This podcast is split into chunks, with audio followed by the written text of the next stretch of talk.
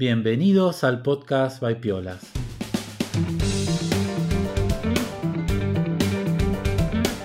El podcast en el que nos metemos en el estudio y en el trabajo de diferentes artistas contemporáneos. Entrevistamos a artistas españoles y de todo el mundo. En piolas.com puedes encontrar cursos online de pintura, dibujo e ilustración. Yo soy Alex y estoy como siempre con Brenda. Hola Brenda, ¿cómo estás? Hola Alex, ¿qué tal? Hola todo el mundo. Yo muy bien por aquí. Eh, ya recuperada porque tuvimos eh, hace muy poquito una jornada intensa de trabajo, ¿no Alex? Así es, así es. Estuvimos hace unos días eh, grabando un nuevo curso online y bueno, fue una jornada intensa de grabación y de trabajo con el artista y sí, terminamos cansados sí. Pero bueno, también es que es mucha adrenalina, mucha energía, ¿no? Como mucha intensidad, pero de, la buena. Entonces se consume eso, como mucha batería eh, del cuerpo, de todo, ¿no? Así que... Y Brenda, em, ¿podemos contar eh, qué, artista era? y contemos, ¿no? Yo creo que, no sé, la audiencia debe querer saber que, nos tenemos entre manos. Bueno, sí, eh, grabamos eh, un curso con JC Dope. Podéis verlo eh, en Instagram. Su perfil es J-A-Z-Z-Y.D-O-P-E, o sea, dope. Es Julián Díez y tiene una obra que nos flipa, la verdad. Em, nos especializamos en retrato en este curso. Ya estoy contando demasiado, pero, pero bueno. Está bien, si queréis podéis ir, ir a verlo, tiene como una mezcla de street art y eh, pintura a la prima con óleo, que es eh, muy, muy guay. Y, nada, y verlo trabajar fue eh, impresionante. Así que bueno, compartimos, bueno, ya venimos trabajando con él, ¿no? Y preparando esto un poco. Y, eso, y hace muy poquitos días compartimos este trabajo, ¿no? el curso. Así que nada, estuve ya preparando algunas cositas y, es muy, muy interesante lo que tenemos entre manos. Así que bueno, Está mal decirlo, pero, pero está eh, de muy buena calidad, así que os recomiendo que... A mí, o sea, fue, una jornada espectacular de, trabajo, bueno, con mucho trabajo también de, preparación, eh, de parte de Jaycee también. Eh, así que bueno, lo pasamos bien también y bueno, eh, es un nuevo curso que se viene pronto. Así, que eh, atentos. Pero hay que estar atentos a otras cosas, pero que son más, que, más inmediatas, ¿no? Sí, estamos a full, o sea, estamos con muchas cosas y bueno, muy contentos ¿no? de poder hacerlo. pero sí, sí, sí, te referís al curso gratuito, ¿no? Que, Exactamente. Eso es. Em, a partir de ahora, de este instante, podéis eh, acceder a un curso gratuito online que hemos preparado con Juan Ruiz y que realmente es la bomba. De nuevo, no quiero como eh, exagerar, pero ya me gustaría que este tipo de cursos eh, estén más gratis, ¿no? digamos, poder tener esta posibilidad de aprender de artistas tan guays como, como Juan Ruiz de manera gratuita. Y, nada, les cuento un poco, es eh, hacer un estudio de color con cuatro variantes de paleta y bueno, Juan nos muestra, ¿no? Cómo eh, poder hacer esos estudios y definir cuestiones como eh, composición, colores de la paleta, prestar atención a, a los puntos máximos de luz y de sombra y demás. Y, bueno, y termina siendo un boceto de, cuatro paletas y que luego en el curso que tenemos que, grabamos con él, el curso completo, eh, él muestra todo el proceso, ¿no? El paso a paso y cómo al final esas cuatro paletas del curso gratuito las terminó aplicando, ¿no? En una obra eh, final y que es la que tenemos en el, en el curso de, de figura humana y óleo, ¿no? El curso completo. Así que realmente es, es brutal. Totalmente, totalmente. Es, eh, está muy, muy bueno. Es un curso pequeñito, mini curso, pero es gratis. Se lo pueden, se pueden apuntar y verlo todas las veces que quieran, se lo pueden pasar a amigos, lo que quieran. Es exclusivo para la comunidad piola. Estas son las cosas, los regalitos que van cayendo ahí de vez en cuando para los que están en nuestra, en nuestra comunidad. Así es. Sí, sí, al final es media hora de contenido que, bueno, que es cortito, pero, pero muy guay. Así que bueno, espero que lo disfruten. eso, vamos a, decirles cómo lo van a encontrar y es el enlace eh, al curso gratuito lo encuentran en las notas de este episodio. Si están apuntados a la newsletter de la comunidad Piola, también lo van a encontrar ahí. ¿eh? Pero no lo van a encontrar más en ningún, en ningún otro lado. Así que es. exclusivo para nuestros seguidores. Sí, sí, sí. Así que bueno, pero hoy estamos con una nueva artista. A ver. Así es, vamos allá. Hoy hablamos con Laura Noguera, o mejor conocida como Aurelia. Es una artista oriunda de Bogotá, Colombia. Con este episodio volvemos a cruzar el Atlántico, Brenda. ¿Qué te parece? Sí, sí, es espectacular estos viajes que nos estamos dando, ¿no? espectacular, espectacular, nos encanta. El trabajo de Aurelia nos muestra con pinturas y dibujos su universo, un universo muy peculiar en el que distintos elementos, figuras y personajes se relacionan e interactúan. Ya le preguntaremos qué es esto, todo lo que, todo lo que esto representa, ¿no? La artista estudió artes visuales en la Universidad Pontificia Javeriana de Bogotá y tiene un máster en Fine Arts de la New York Academy of Art. Su Instagram, atenti, que no es fácil, es Aurelia, que es, son cinco veces la letra A al principio y al final. Aurelia. Entonces, igual les voy a dejar como siempre el enlace, el enlace en las notas de este episodio les sugiero que vayan ya mismo a buscar el Instagram de Aurelia para así pueden ir viendo su obra a medida que vamos charlando con ella. Bueno, sin más introducción, pasamos a hablar con ella. Hola Aurelia, ¿estás por ahí? Por aquí estoy, escuchando muy atentamente. Hola Alex y Brenda, qué bueno conocerlos a través de este podcast. Hola Aurelia, ¿qué tal? Bienvenida. Muchísimas gracias. Había tenido el placer de escucharlos cuando entrevistaron a, Lu, a Luisa, eh, también colombiana. Eh, fuimos al colegio juntas, a la escuela, pequeñas. Ay, qué bonitas. Eh, sí, entonces ya, ya estaba un poco familiarizada. así que también, mejor dicho, muy, muy contenta de estar aquí sentada hablando con ustedes. Qué bien. ¿Y dónde te, te encuentras? Ahora mismo estoy en Bogotá, em, en el centro de Bogotá. Yo soy originalmente de Santa Marta, que es una ciudad eh, costera. Sí, em, conozco, qué bonito. Fui al Tairona incluso, bueno, ya sabes, todo lo turístico, pero eh, he podido disfrutar bastante de, esa ciudad, así que me ha encantado. Qué bonito, no sabía. Sí, el, el Tairona es el paraíso, lo adoro pero pues me fui a los 11 años de Santa Marta em, y luego estuvimos con mi familia en Bogotá, en Milán, en Baltimore, volvimos a Bogotá, em, me volví a ir a Nueva York em, a hacer la maestría en la New York Academy of Art y volví recientemente en diciembre y ahora mismo estoy viviendo en el centro temporalmente, en el centro de Bogotá. Para los que no conocen, el centro de Bogotá según yo, es la parte más chévere de Bogotá. Qué, bien. ¿Y estás en, en, tu casa o te montaste un estudio?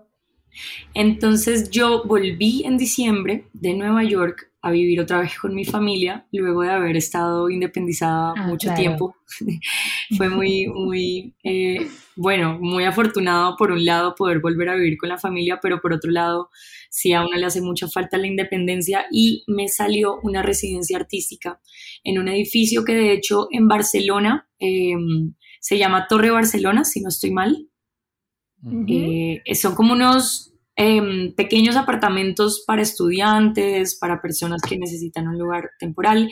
Pues aquí crearon una versión, se llama The Spot, y ha sido hermoso estar acá porque además le, le, dan muchísima importancia a toda la parte de experiencia, entonces invitan a artistas residentes que, como yo, eh, dictamos talleres, hacemos charlas, hacemos exposición. Entonces ahora mismo me encuentro acá, se supone que se me acaba en dos semanas, estoy viendo cómo hacer para no irme nunca, pero creo que me va a sí. Pero entonces aquí, aquí me encuentro con una vista preciosa hacia los cerros de Bogotá. Qué guay. ¿Y cómo, cómo, es eso de, vivir rodeada de tanto arte? Estás ahí como metida todo el tiempo con otros artistas y movidas. O sea, ¿cómo es eso? Es una locura espectacular, ¿no? Es espectacular. Ahora mismo somos dos artistas en, residencia. Uno se llama Wanda Pot, pues así está en, en, Instagram, y yo. Él es artista más muralista, yo sí soy artista más plástica. Entonces, sobre todo, miren que el arte que siento que me rodea es em, esta zona de la ciudad en sí. Es súper estimulante visualmente. Yo salgo a la esquina y ya me siento como de alguna manera mucho más despierta. Eh, la arquitectura es preciosa, hay pedazos del centro que se están como cayendo, pero aún así hay mucha belleza en eso. Em, y sí, son varias zonas, entonces sobre todo de ahí es que me siento súper rodeada del arte, porque en el lugar en donde estoy viviendo normalmente con mis papás desde que volví, sí es muy ciudad, muy normal, muchos edificios, muchas calles y empiezo como a sentir cómo me aplasta la cotidianidad, pero bueno, siempre toca encontrar inspiración donde sea, así sea adentro de la cabeza de uno mismo. Creo que eso es lo más importante. Sí, totalmente. Qué guay, qué guay. Bueno, entonces la movida artística en Bogotá, la verdad que es bastante enérgica por lo que escuchamos. Habíamos estado hablando con Pedro Cobo también eh, recientemente y no sé si lo, conoces en persona, Pedro. Claro, no en persona, pero em, sé que él es de Cartagena, yo soy de Santa Marta, son ciudades mm. medio hermanas, medio rivales y mm. hermanas a la vez. Eh, y, he tenido la oportunidad de, tener como intercambios de mensajes con Pedro, lo admiro muchísimo. Me acuerdo que él también fue a la misma universidad que Lu y que yo. Y Pedro, pues para mí siempre fue un referente o sea, la forma de, pintar que él tiene es impresionante. Lo hace muy bien, em, tiene una línea de trabajo súper coherente. Entonces, mm. em, no sabía que lo habían entrevistado. Voy a salir de eso a buscar la entrevista con el podcast con Pedro. Sí, sí, sí. Fue justo la anterior entrevista, el episodio 50 justo. Así que... ¡Ay, genial! Cuando tengas un ratito. Sí muy, bien la charla con, él. Pero bueno, ahora que mencionás, eh, bueno, justamente, eh, bueno, tu paso por, por, la universidad, que fuiste a la misma, ya lo sabíamos, de que había sido a la misma universidad que, que Pedro. Tengo una pregunta, quizás ya para empezar a meternos en tema y bueno, algunas cositas personales, quizás primero. Claro que sí. Me gustaría eh, saber cuándo y cómo empezaste a estar en contacto con el arte. Y no me refiero quizás tanto a cuándo empezaste a estudiar arte en la universidad, sino cuándo te empezaste a interesar por el arte. No sé si empezaste a dibujar o pintar de niña o cómo surgió eso. ¿Cuándo nació Aurelia la artista? Bueno, creo que Aurelia la artista nació desde que literalmente nació. Y no lo digo por, ser pretenciosa y decir, no, siempre fui artista, pero la verdad es que sí, siempre una, una afinidad absoluta. Em, y bueno, esto lo he contado varias veces y, y, me parece gracioso decirlo, espero no quedar muy mal, pero a mí me iba muy mal en el colegio, muy mal. O sea, yo perdía por lo menos dos materias bimestralmente, em, que eran mínimo, mínimo, matemáticas y educación física. O sea, tener que hacer ejercicio, adiós, no, chao. Y mm, la verdad es que tuve la fortuna de contar con un par de padres que nunca me hicieron sentir como una tonta o insuficiente por perder esas materias yo tenía muchos problemas de atención, además, sigo teniéndolos, y, ellos entendían que pues lo que no me interesaba se me iba a dificultar un poco, igual siempre recuperaba. Pero entonces les cuento esto de que me iba muy mal en estas materias, em, porque en las que me iba muy bien, me iba muy, muy bien. Es decir, todo lo que tuviera que ver como con expresión, eh, digamos, artes, también teatro, también música, eh, la clase de español e inglés, cuando tocaba escribir o leer, yo era absolutamente dichosa y feliz em, y me iba muy bien en, estas clases y desde pequeña entonces empecé a sentir pues que yo ocupaba un lugar eh, al menos de mí hacia mí muy importante con, estas ramas eh, mm. y me fui sintiendo siempre ya encajando ahí muy a gusto eh, en mi clase, entonces yo era la que dibujaba, entonces si alguien quería que les dibujara Hello Kitty, pues yo podía dibujar Hello Kitty y cosas así que, uno se va sintiendo como súper seguro de, de, sus capacidades. No es como que siempre haya estado muy segura y siempre obviamente tengo momentos de inseguridades y de frustraciones y de complejos, pero definitivamente ustedes saben que en las clases entonces está el que es súper bueno eh, no sé, con las matemáticas, la que es súper buena en educación física y uno sabe que su destino está como yéndose por esas ramas. Yo era, digamos que el artista de mi clase em, y, entonces crecí sintiéndome muy alineada con eso. Em, y tuve la oportunidad de entonces venirme a Bogotá a los 11 años. Yo no sé qué hubiera pasado si me hubiera quedado en Santa Marta, que es una ciudad preciosa y la gente es increíble, pero no, pues yo creo que ahora sí un poco más, pero las artes no tienen tanta cabida, al menos en, el colegio. Mm. en Bogotá sí eh, había un programa en el que yo estuve que se llama Bachillerato Internacional, entonces los últimos dos años, eh, básicamente mi eh, ida al colegio eran a la semana ocho horas de, clase de arte y de desarrollo de obra y de investigación sobre artistas. Sí, mm fui inmensamente feliz gracias a eso. Lastimosamente igual me tocaba seguir viendo biología, em, matemáticas.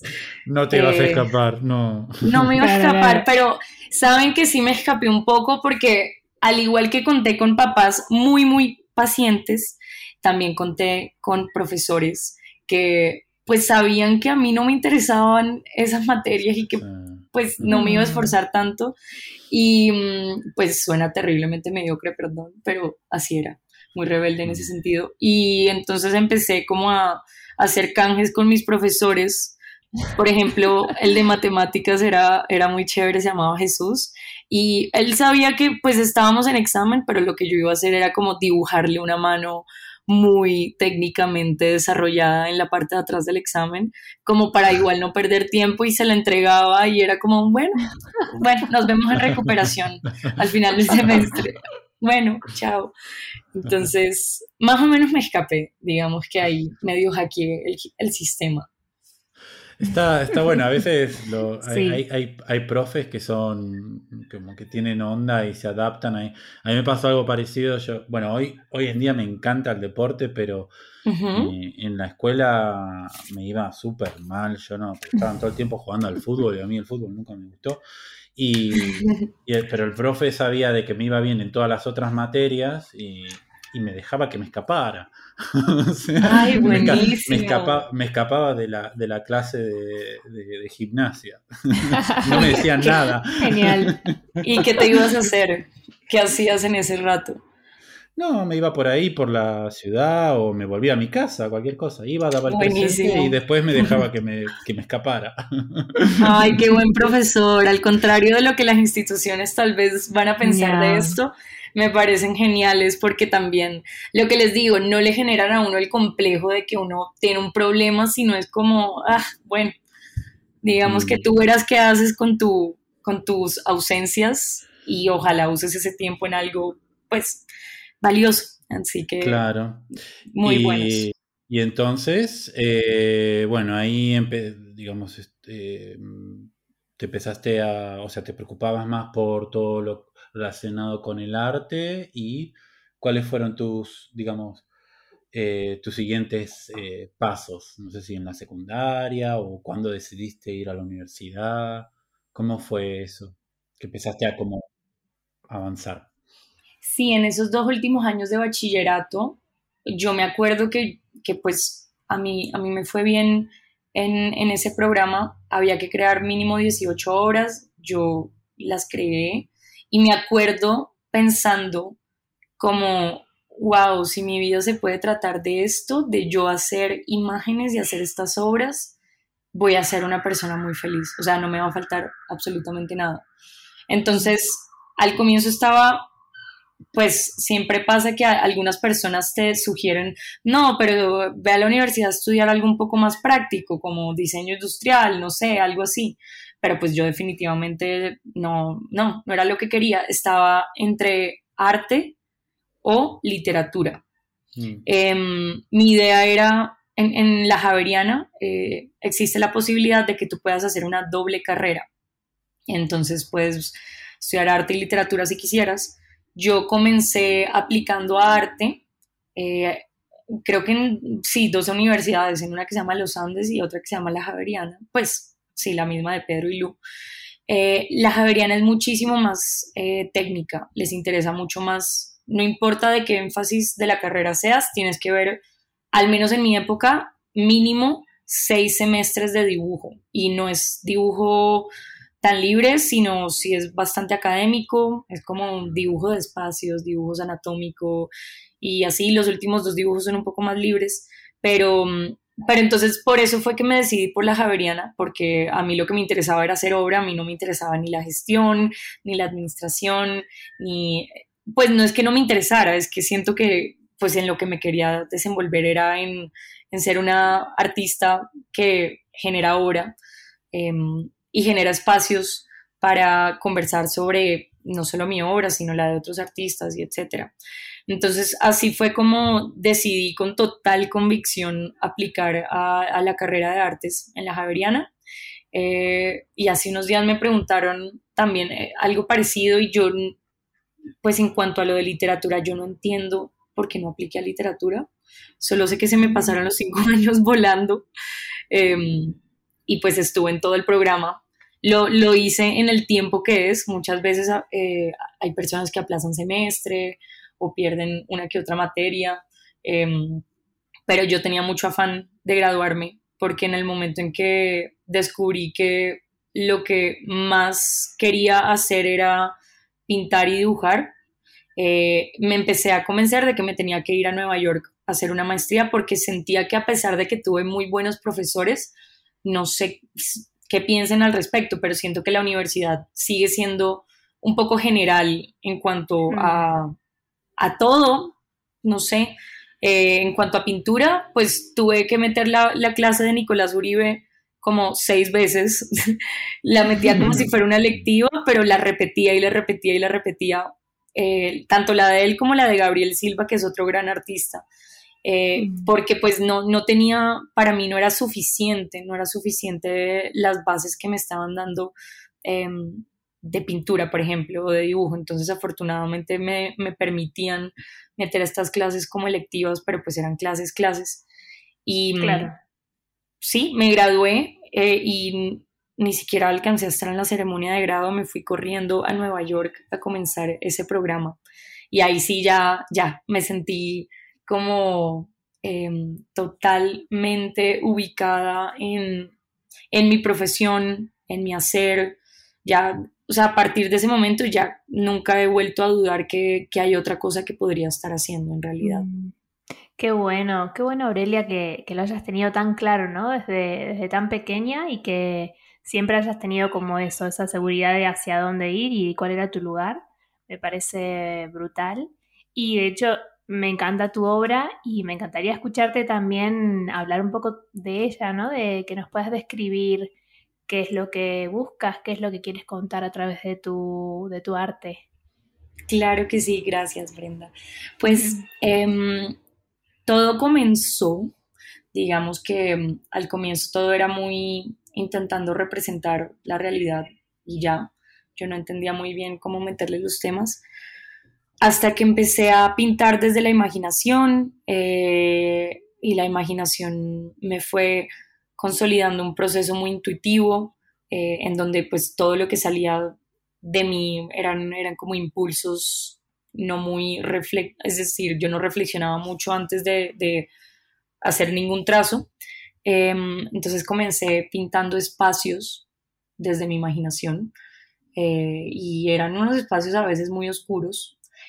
De la nada empezó a aparecer la silla y la silla y la silla y la silla y yo pensaba que era, pues, yo no sé por qué en esta universidad hay tantas personas, y me incluyo, que empezamos a hacer sillas. O sea, es como una fijación ahí muy extraña.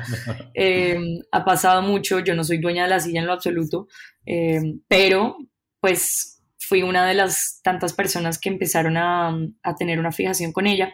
Y de repente me empecé a dar cuenta eh, que a partir de la silla yo estaba construyendo lo que sería el inicio de este universo que yo llamo. Yo soy súper insistente con la palabra universo, pero es porque de verdad siento que, mi construcción es, esa. Es como una gran, gran narrativa adentro de un espacio mío mental que estoy constantemente traduciendo a lo visual y que me empecé a dar cuenta que era absolutamente eh, inconsciente lo que salía, pero también absolutamente autobiográfico, porque pues qué más autobiográfico que lo que sale de nuestro inconsciente. Em, entonces, todo comenzó con la silla. Em, mi historia familiar, digamos que tuvo todo que ver con eso. Eh, mi papá estuvo en la cárcel por 14 años hasta el año pasado. Yo tenía 14 mm. años cuando él se fue. Eh, pues no se fue, se lo llevaron. Y mm, pues lo íbamos a visitar todos los domingos y para entrar a la cárcel, pues no es simplemente entrar, son un montón de filtros de requisa eh, por los que tienes que pasar para llegar al pabellón de la persona. Em, y empecé a darme cuenta que esa silla que yo estaba haciendo repetidas veces era básicamente la misma silla en la, o sea, las mismas sillas en las que yo me estaba sentando todos los domingos cuando iba con mi familia a visitar a mi papá, mm, que era una silla un poco como oscura, como siniestra, siempre la pintaba, la retrataba eh, muchas veces como amarrando a personas de los pies a ellas, eh, porque es que la verdad si era, a, mí ver a mi papá en la cárcel pues solo me traía alegría, pero todos los instantes previos a verlo eran realmente tensionantes. Eh, ustedes saben cómo funcionan las instituciones de autoridad. Entonces hay muchísima corrupción entre los guardias, aquí se llama el IMPEC, que es como el instituto eh, pues carcelario. Em, entonces era, era bastante duro toda esa parte que además podía durar, no sé, media hora. Y los filtros eran muy distintos. El más impactante para mí era, eh, eran dos filas de sillas de estas de plástico, que son súper universales, aquí las llamamos sillas Rimax, esa es la marca. Entonces son, esas dos filas estaban em, puestas en sentido opuesto. Eh, entonces uno se daba la espalda con otra persona. Y básicamente lo sentaban a uno ahí y un, guardia del IMPEC pasaba con un perrito y el perro pues iba oliendo a persona por persona. Entonces para ver si habían drogas, si habían armas, etcétera. Y mm, esa parte siempre era muy tensionante porque tú puede que no llevaras absolutamente nada, como en, nuestros, en nuestro caso, pero yo tengo una perrita, entonces se llama Baluna, y siempre pasaba que pues los perritos alcanzan a oler a Baluna. Claro. Entonces es súper tensionante, yo empecé a sentir que la silla era casi como mi verdugo y el de mi familia, mm. porque todas las requisas tenían que ver con sillas, sillas de distintas formas, con distintas funciones, sillas que escaneaban todo tu cuerpo. Eh, claro. Y así, en fin. Eh, y, a partir de la silla entonces se empezó a generar esta, este universo que me ayudó un montón a lidiar con este tema familiar que pues obviamente es sobra decir que era duro, que afortunadamente yo creo en la inocencia de mi papá al 100%, todos creemos en él. Eso lo hacía un poco más fácil, pero pues imagínense la frustración de 14 años de él allá y, y, uno, pues yo tuve la fortuna de tener una manera de hacer catarsis y de entenderlo desde la construcción visual y conceptual de un universo que fue pues... Eso te iba a decir, que, qué bueno, ¿no? Que hayas podido canalizar todo a través de tu arte, brutal. Mm. Increíble, sí, o sea, yo, yo en ese sentido me siento muy em, afortunada. Eh, lo bueno es que también yo siento que el humor es una especie de arte y en mi familia casi que esa fue la forma de, sobrevivirlo. Entonces yo hacía imágenes, pero entonces mi hermano hacía muchos chistes al respecto de mi papá en la cárcel y, así era la única manera como de sobrevivir ese, ese golpe tan duro. Em, y, así se fue desarrollando em, esa narrativa que entonces eh, llegó un punto en donde yo me gradué de la universidad haciendo una tesis en donde hice decenas y decenas de, sillitas en cerámica y las puse en posiciones así como jerárquicas y las empecé a entender y empecé a hacer las paces con ella y, el escrito de mi tesis para mí fue tan importante como la obra en sí. Y siento que hice las paces con la silla y la silla no volvió a aparecer mucho, sino que ya cuando llegué a Nueva York ya fueron otras cosas. Empezó a llegar la cama que me simbolizaba, pues me di cuenta eh, porque yo hago la obra y luego la entiendo un poco mejor, me, toca dejar que pase un tiempito. Entonces la cama, pues siento que representaba un montón como esa rutina o esa cotidianidad que a mi papá le tocaba vivir. Mejor dicho, mi pobre papá es como el tema central de mi obra hasta hace muy poco.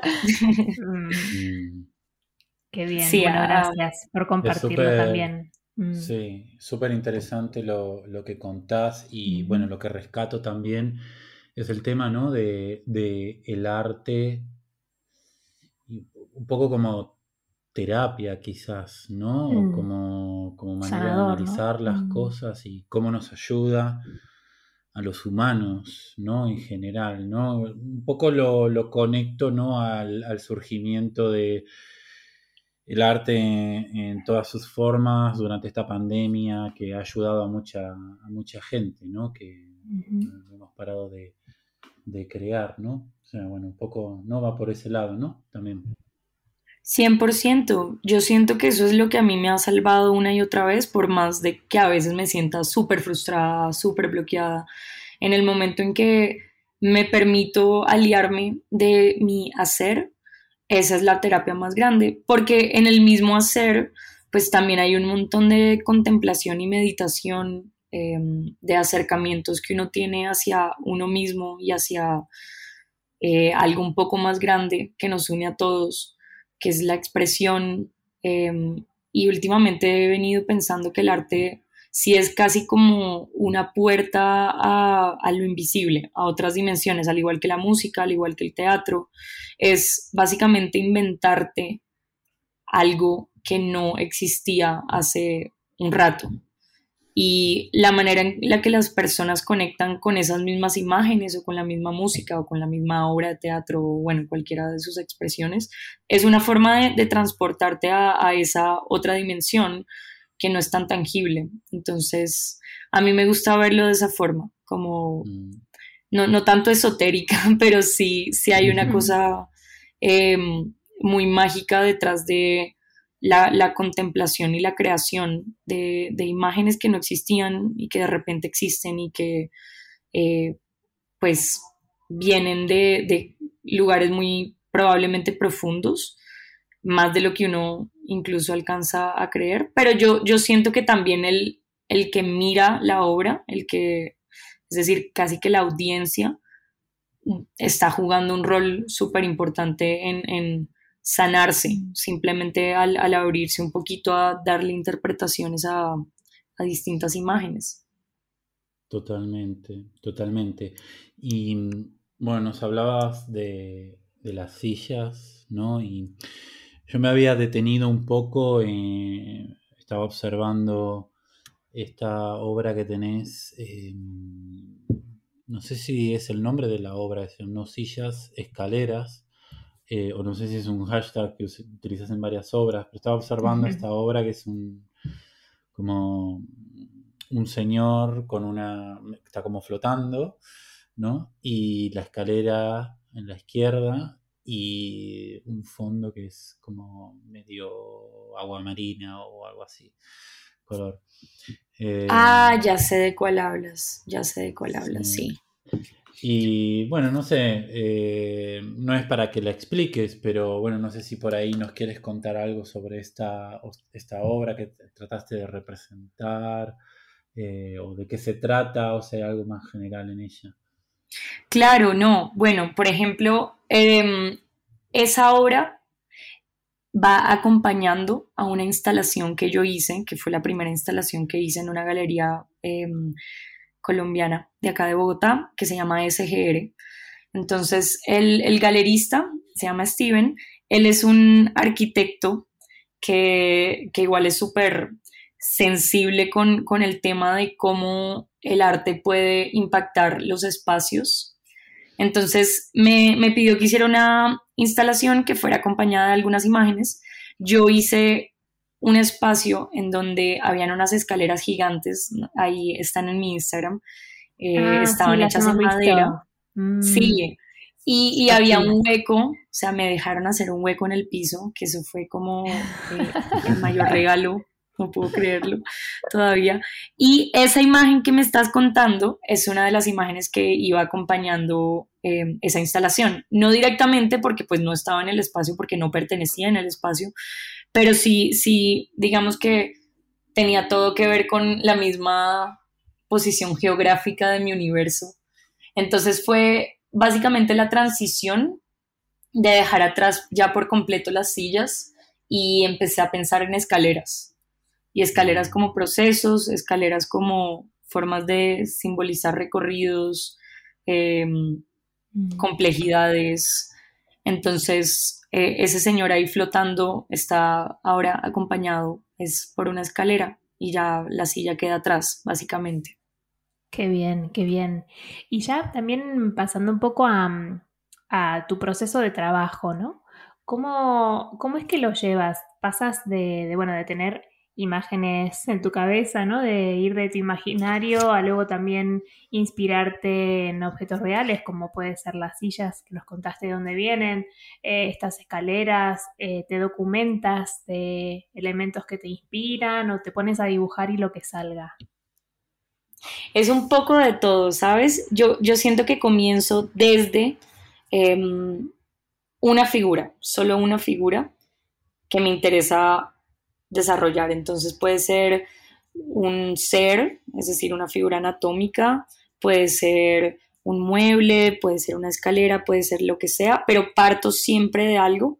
Para mí es como un pequeño ritual, yo no lo veo tanto como una fórmula para hacer mm. imágenes, sino es, el ritual con el que yo me conecto em, con esta traducción de, este universo a, a, ya algo más tangible como la obra que termina siendo. Entonces, por ejemplo, esa obra que Alex me describía, ese señor fue lo primero que yo hice, ¿cierto? Entonces yo comienzo dibujando al señor, lo comienzo a pintar y probablemente es como el único elemento que yo voy a usar con referencia fotográfica y todo lo que sucede a partir de ese elemento viene de mi imaginación. Entonces comienzo a construir la escalera al lado, eh, eso ya viene de mi imaginación o, tal vez también es un referente fotográfico, normalmente solo lo uso como una vez. Em, y sí, literal, a partir de ahí empiezan a desencadenarse un montón de decisiones súper conectadas a la intuición, y digo la intuición porque pues yo no, no suelo hacer bocetos, rara vez hago un boceto. Eh, a veces hago bocetos más como de color, como que el color para mí es una forma de marcar la mm. atmósfera que existe en, esa imagen, entonces máximo lo hago así.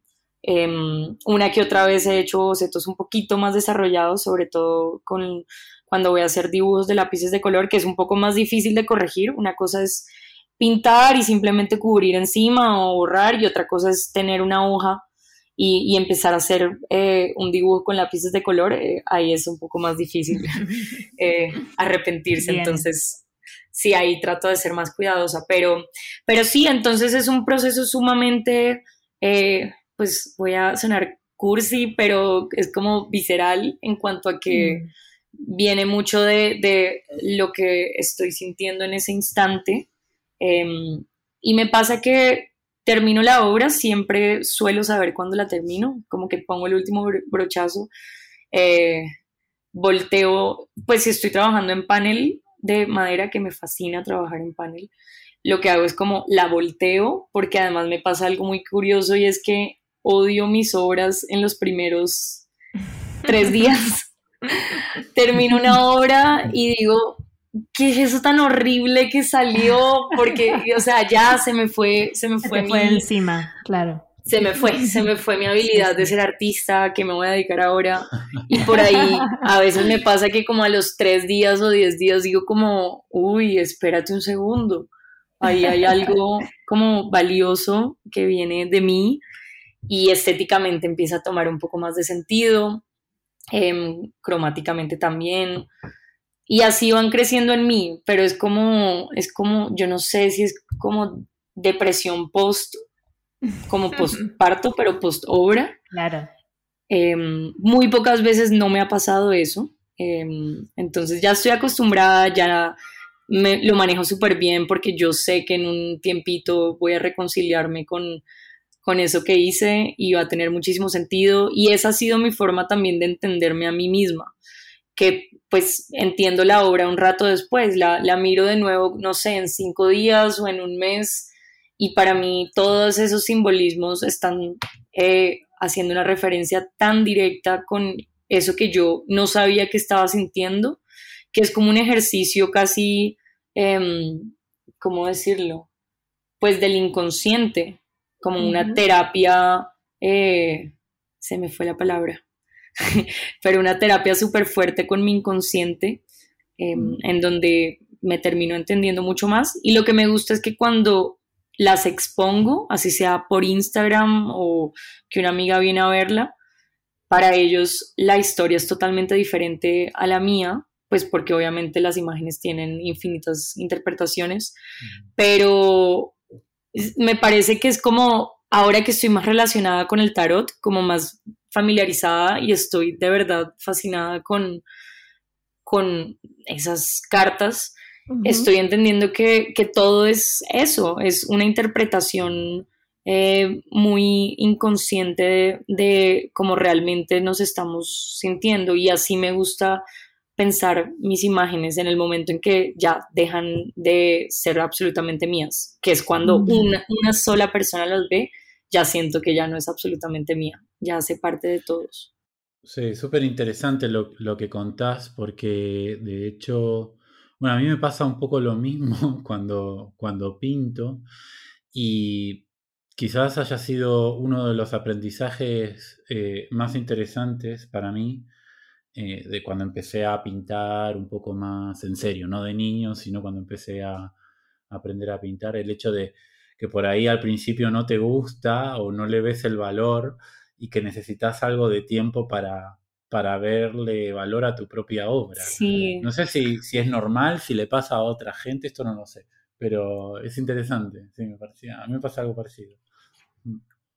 Me gusta saber que no soy la única. no, no, de hecho, bueno, eh, como cada uno lleva su proceso de, distintas maneras, eh, ha surgido como en conversaciones con artistas en, este podcast, ¿no? Eh, el tema de, bueno, termina una obra y cómo uno se queda, ¿no? Con esa creación, con ese nacimiento, como decías tú, y, también qué pasa con, el espectador, ¿no? Cuando se pone en contacto con, con esa obra. A mí si es algo como, algo como muy íntimo, eh, es como que si me hubiera sacado una mochila, ¿no? Si canalizo a través de, de, lo que estoy pintando, es como que ya, listo, ya me saqué, me siento como más liviana y, también entiendo de otra manera lo que tú decías, ¿no? Como porque ahí creas algo y luego lo terminas de entender un tiempo después, ¿no? De por qué esos elementos, de por qué. Claro. Como que siempre al final hacemos las cosas por, por algo seguro. Y, la verdad que, que, eso, que el acto de crear y de poner algo nuevo, ¿no? La mente de la gente me parece brutal, ¿no? Que podamos tener este, esta manera de expresarnos es eh, y de compartirlo es eh, un regalo, ¿no? Así que, increíble, es un regalo increíble y es de verdad, una vez más va a sonar como esotérico, pero sí es como abrir la comunicación con un plano diferente, con un plano diferente en el que hay un, otro tú, un otro yo, mm.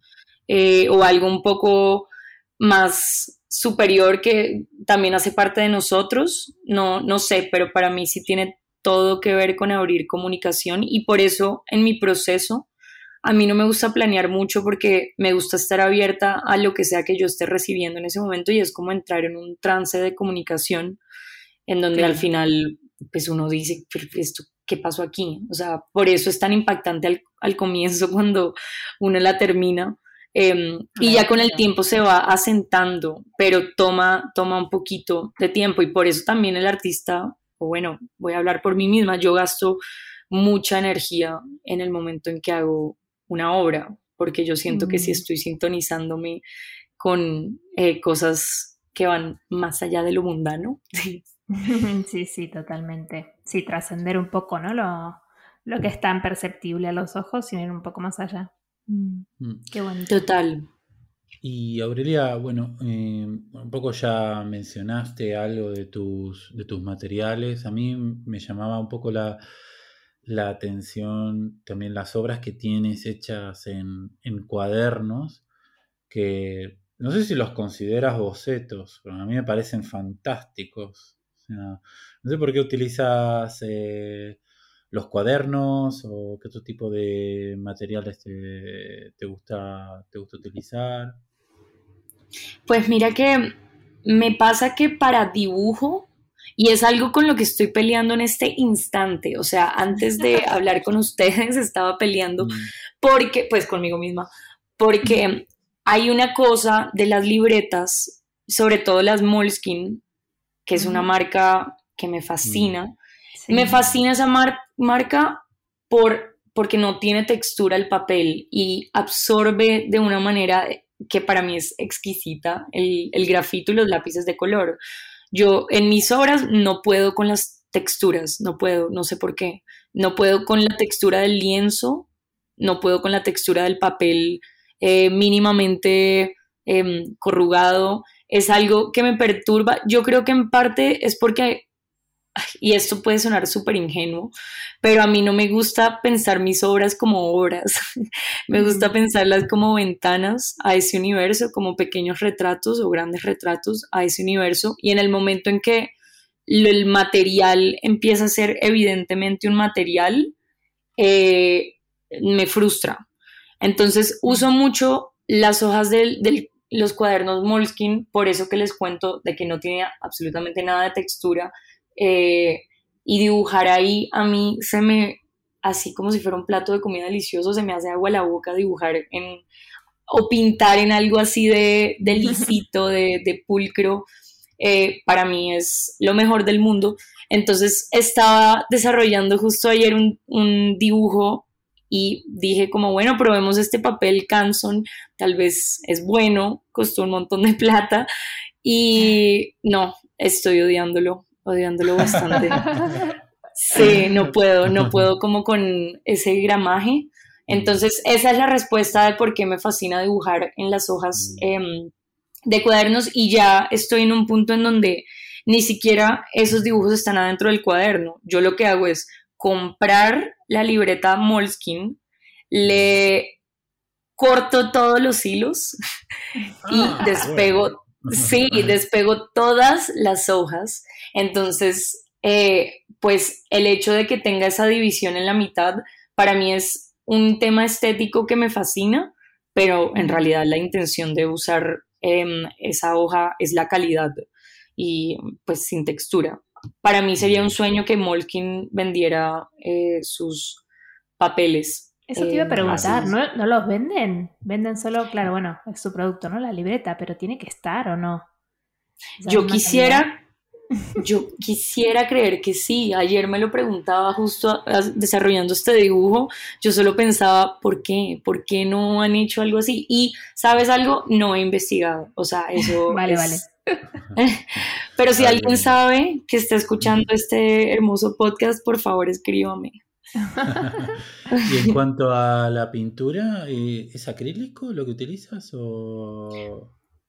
No, casi nunca he utilizado acrílico. Es decir, tengo acrílicos, pero lo he utilizado, digamos que para hacer fondos en donde pues voy a usar un color súper uniforme, entonces me da como tristeza usar un montón de óleo eh, haciendo algo tan plano, entonces ahí uso un montón de acrílico, pero yo el 90% de las pinturas que hago es en óleo y fue una de esas grandes eh, riquezas que me dejó Nicolás Uribe y la academia en Nueva York, que pues mi idea de irme a la academia era de verdad aprender pintura desde lo más tradicional, académico y técnico para a partir de ahí crear estos escenarios. Y el óleo entonces se volvió mi mejor aliado porque además a mí me gusta un montón jugar con las transparencias. Eh, me gusta jugar con que hago una obra y duro ocho horas y de repente la odio y la borro toda y queda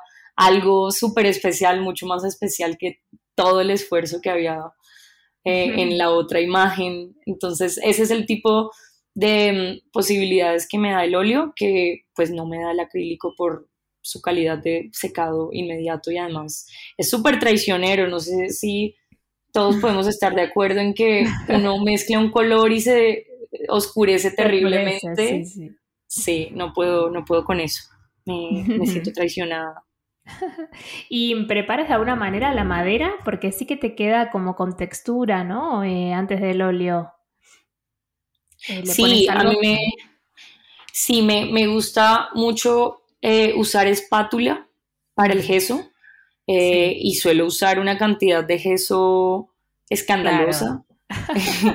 como para que no de ninguna manera, pues es decir, la madera absorba el gesso, pero de repente el gesso absorbe el gesso y así sucesivamente. Eh, sobre todo, bueno, primero por la textura. A mí no me importa mucho que se vea la textura de la espátula en algunos momentos. Ya hice las paces con eso. Al comienzo sí me frustraba, pero pues no existe una espátula tan gigante como para cubrir un pliego, por ejemplo.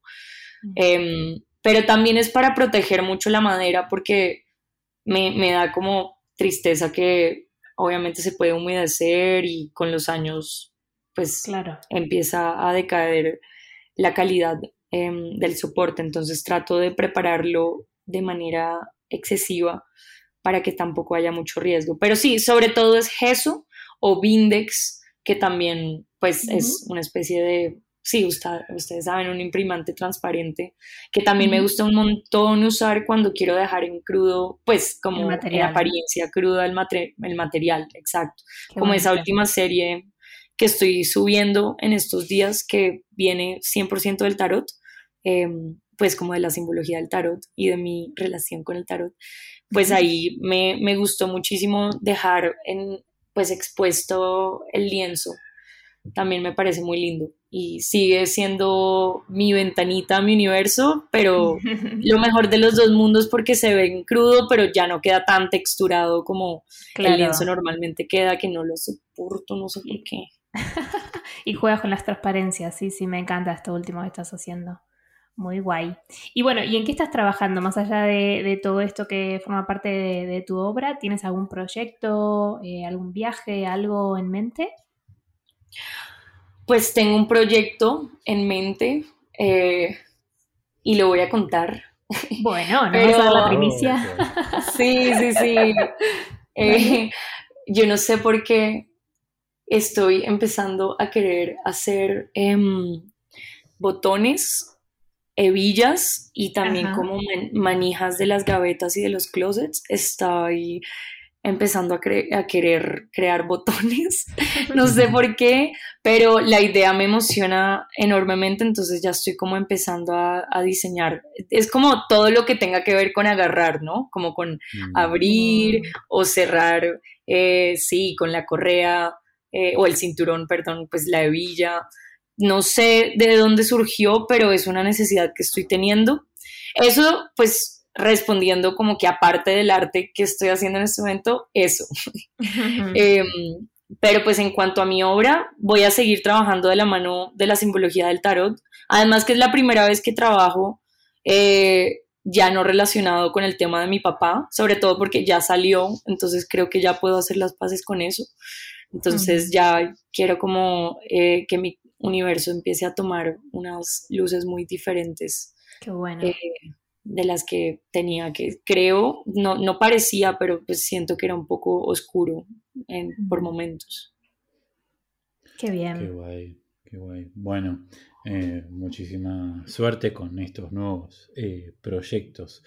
Y mm, un poco para, para acercarnos eh, al final, me gustaría preguntarte a qué, si me podrías nombrar un artista que te gustaría que entrevistemos en este podcast?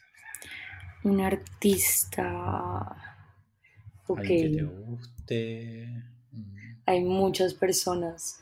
Hay una amiga que es increíble y ella es como de Ucrania y República Checa, pero se fue a Nueva York como a los 14 años y creció, imagínense, creció viendo novelas latinoamericanas en Ucrania o sea, se veía la usurpadora, Mariana del Barrio. Sí, y ella se sabe las canciones. Em, y el caso es que se casó con uno de mis grandes amigos de la academia. Ella también estaba en la academia en Nueva York. Pedro es chileno, están viviendo en Chile y Cristina es una gran, gran, gran artista. ¿Cómo se eh, llama? Tanto Cristina Reddy, eh, Cristina con K, R-E-D-D-Y. Yo les voy a mandar su perfil. Vale, sí. Mm. Conversar con ella sobre arte es como conversar con ella sobre el universo, es una cosa muy profunda y trascendental.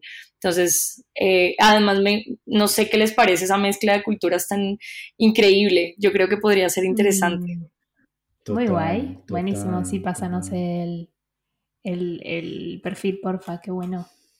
Claro que sí, con todo el gusto. Muy bien. Buenísimo. Eh, ¿Nos queda algo, Brenda? Creo que hemos hablado, bueno, a ver, me quedaría charlando un montón con Aurelia, pero creo que...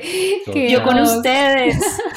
bueno, a ver cuando te vienes, cuando te vienes para este lado, a ver si en esos viajes que haces te puedes... Ustedes están en Madrid, ¿verdad? Sí. Sí. bueno, tengo como 200 mil primos en Barcelona y uno que otro en Madrid. tengo que ir definitivamente a mí, mucho a España.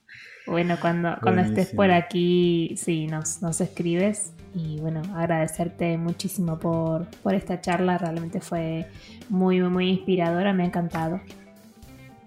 Total, no, yo quedé feliz. De verdad que gracias por abrir este espacio e invitarme. Así es. Sí, eh, la verdad que me ha parecido súper interesante charlar contigo. Nos hablaste de tu tu ciudad, de bueno, lo que te inspira, lo que digamos, la, de dónde surge tu obra, tus historias por detrás, tus detalles de, las distintas obras, los materiales. Ha sido súper inspirador charlar contigo. Me alegro muchísimo de, de, que hayamos podido coordinar esta, esta charla. Así que bueno, muchísimas gracias. No, mil gracias a ustedes, Alex y Brenda. Yo feliz de poder conversar también con grandes artistas y grandes personas eh, y compartir un poquito de mi proceso, de lo que soy. Eh, a veces hablo mucho en abstracto, pero espero que se haya entendido. Eh, pero sí, yo quedé también muy inspirada y con ganas de seguir haciendo y conversando. Qué bueno. Gracias, Aurelia. Bueno, eh, les recuerdo a todos los oyentes, el Instagram de Aurelia es Aurelia. Me encanta porque cantado. Me encanta, es como un, canto, es brutal. Un canto, véanlo como un canto, como un canto de un lobo. sí, Aurelia. Exactamente. Aullando. Pueden practicarlo en casa eh, tranquilamente, eh, pronunciarlo.